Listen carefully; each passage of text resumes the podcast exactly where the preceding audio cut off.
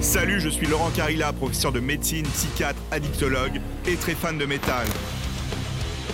L'alcool, le cannabis, le sexe, la coke, le jeu, le smartphone, les tranquillisants ou encore le sport et les opioïdes, tout ça c'est de l'addiction. Bienvenue dans Addiction, mon podcast dédié aux dépendances.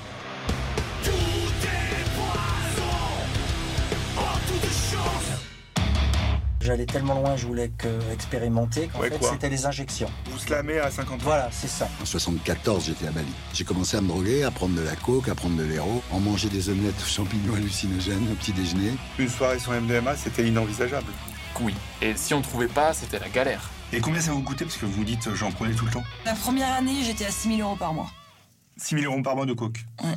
Ça s'est fait de 50 000 grammes à 100. Ouais. Et puis après de 100, ben, on monte à 150. Et puis après, on fait 150 fois 2. Et puis on y va un petit peu comme ça crescendo. Quand on prend de l'héro, la première fois, on se dit ça y est, j'ai trouvé quoi.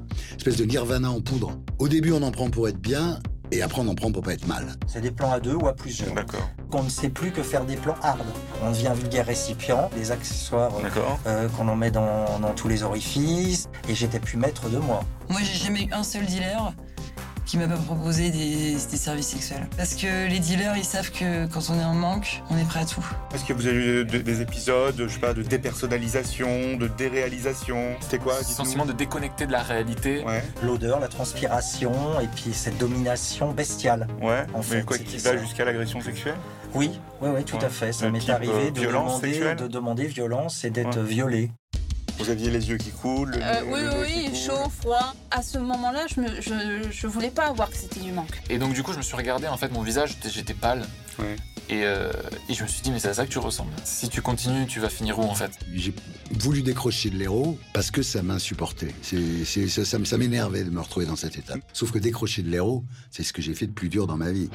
Pour les gens qui sont pas addicts, je leur dis toujours euh, imaginez la chose que vous aimez le plus au monde. Ouais.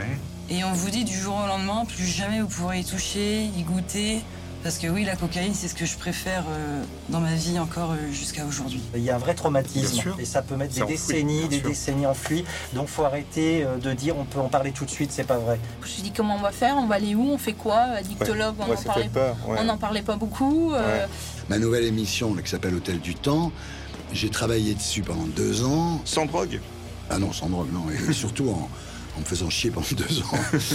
mais l'idée que la drogue pourrait rem- ou le ca- même le cannabis, mais toutes les drogues, pourraient Ouais. remplacer quoi que ce soit, c'est une stupidité, évidemment. On n'empêchera pas les gens de se droguer. Ça, c'est une illusion. Non, non, bien sûr. Hein, il faut le dire quand même. Mais un témoignage comme ça, je pense que ça va servir à beaucoup de monde.